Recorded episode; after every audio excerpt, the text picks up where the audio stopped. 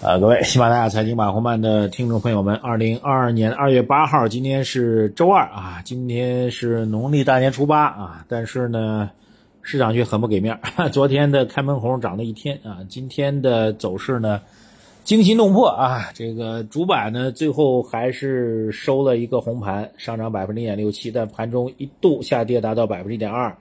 最惨的创业板啊，创业板指指数最多跌了百分之四点多啊，那么尾盘呢这个跌幅收窄啊，整个三大指数基本上是一个深 V 反弹的走势。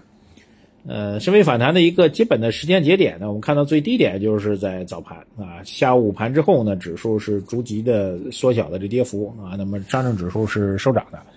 呃，有传说啊，当然只是传说啊，这个。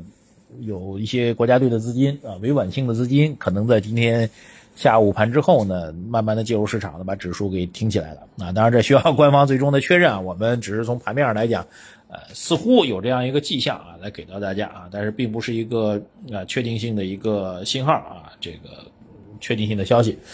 嗯，今天的热点呢，就是谷爱凌啊，谷爱凌拿到了。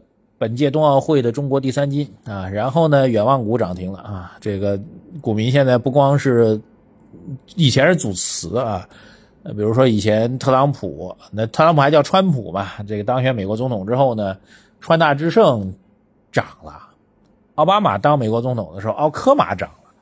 那今天呢，是谷爱凌拿了金牌之后呢，远望股涨停了啊，叫做远远的望着谷爱凌。是这意思是吧？远望谷啊，啊，所以呢，这个那管这个远望谷这公司是一家地地道道的严重亏损的垃圾公司啊。A 股市场永远不缺乏想象力啊。好，这个市场盘面大体如此啊，待会儿会做一个解读啊。在这里呢插一句啊，这个我们今天早上九点半的直播，很多朋友反映没有看到啊，正在上班不方便看。好，回放还是有的啊，很多朋友在问。那么到我们的公众号“财经马红漫”这个首页底部对话框输入。回放两个字啊，可以看到我们的直播回看了啊，大概整个的直播有两个小时，呃，建议大家认真去看一看啊。一个呢就是我本人，另外一个就是两位挺知名的脱口秀选手啊，也挺好玩的。还有呢就是北京和上海我们两地啊八个这个大牌的基金公司的基金经理来参与对话，干货还是很多的。所以大家到公众号首页底部对话框输入。这个回放两个字来获取我们的直播链接啊，还有呢，就是我们本周的报告已经更新了，但我早上看了一下后台数据，好像大家去取的不多啊，呃，是不是各位没听到？我们的本周的报告是一百四十页，长达一百四十页的电动车行业的研究啊，各位到这公众号首页底部对话框输入“报告”两个字来获取。好，市场盘面怎么看？呃，简单来讲啊，就是市场呢依然是处于一个恐慌的心态状况当中啊，但这种恐慌的心态和状况呢。表现为对之前涨得比较多的啊，这个明显的获利比较猛的品种的这个抛盘，最典型就是宁德时代啊，觉得宁德时代公司肯定好公司吧，那么也是过去两年涨得最牛的这个所谓成长板块，它属于大盘成长板块的一个标志性的品种，对吧？呃，虽然我们从去年就开始觉得估值偏高了啊，但是还在涨啊，但就这样的品种，它成为了一个旗帜和标杆。今天盘中一度大跌接近百分之十啊，这个确实挺可怕的啊。但是这种下跌其实它是非常明显的一个逻辑，就是从状况来讲，就是一个恐慌的心态的宣泄。恐慌心态的宣泄到最后，让之前涨得最猛的出现最惨烈的，或者至少是最近一段时间看起来最惨烈的下跌啊。这是一个典型的，呃，这个恐慌行情、恐慌心态到了最后之后啊，这个把能够杀的都杀完了啊，然后把这个最后的一个补跌的一个状况的表达。好吧，我觉得这是一个非常明确点。就虽然今天这个一些之前或两三年时间来看的话，涨得最猛的像宁德啊、像茅台啊，啊，基本面很良好，行业具有巨大的优势地位的龙头企业，您在今儿看，可能您自己都知道，再过五年、十年，茅台跟这个宁德一定比现在好，对吧？好，那到今天却是大跌的，那为什么呢？唯一能够解释就是恐慌心态，从年前一直延后到年，延续到年后，然后到现在就成为一个非常典型的一个补跌啊！补跌的含义，更大的含义就是最后一跌。对我觉得这是一个，呃，典型的补跌或者说展出最后一跌的这样一种市场特征啊！这是第一个大的市场特征。第二特征呢，就是哎，我们从去年下半年开始让您坚决战略布局的低估值的板块，银行、证券、保险、基建，这个不仅不跌，反而是逆势，包括房地产。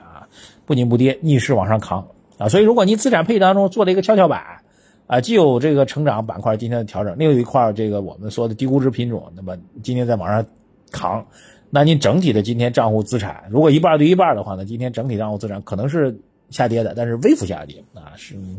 我觉得应该是简单测算，应该在零点五以内的一个下跌。那这回撤其实你现在就会稳很多。所以为什么要做组合配置的原因就在于此就市场呢永远会有你意想不到的大的调整。大的调整最大的冲击其实并不在于市场本身，因为市场拉时间足够长，它一定会涨起来的。真正的冲击影响在于你自己内心，在于你自己慌了，在于你自己乱了，在于你自己吓吓尿了，这其实才是最可怕的。那怎么去解决这个问题呢？就是。人的恐慌心态，人是经受不住这个考验的。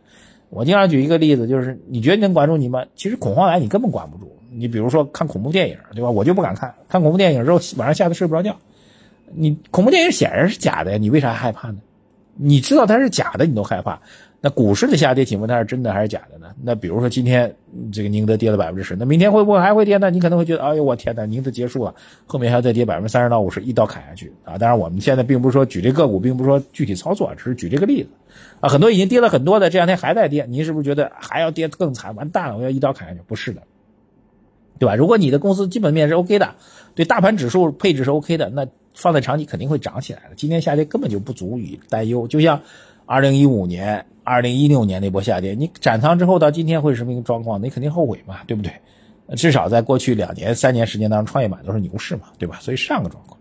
所以解决恐慌问题的最好的方法，不是把自己放到恐慌当中去磨练自己。我害怕，我胆儿小，那我就站在这个悬崖上往下看，练胆儿啊。我怕狗，我就天天跟狗在一块儿，不是的。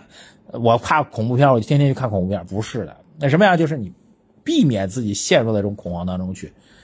这才是最好解决方案。怎么去解决？就是你在整个投资当中要形成一个资产配置的一个逻辑跟理念嘛。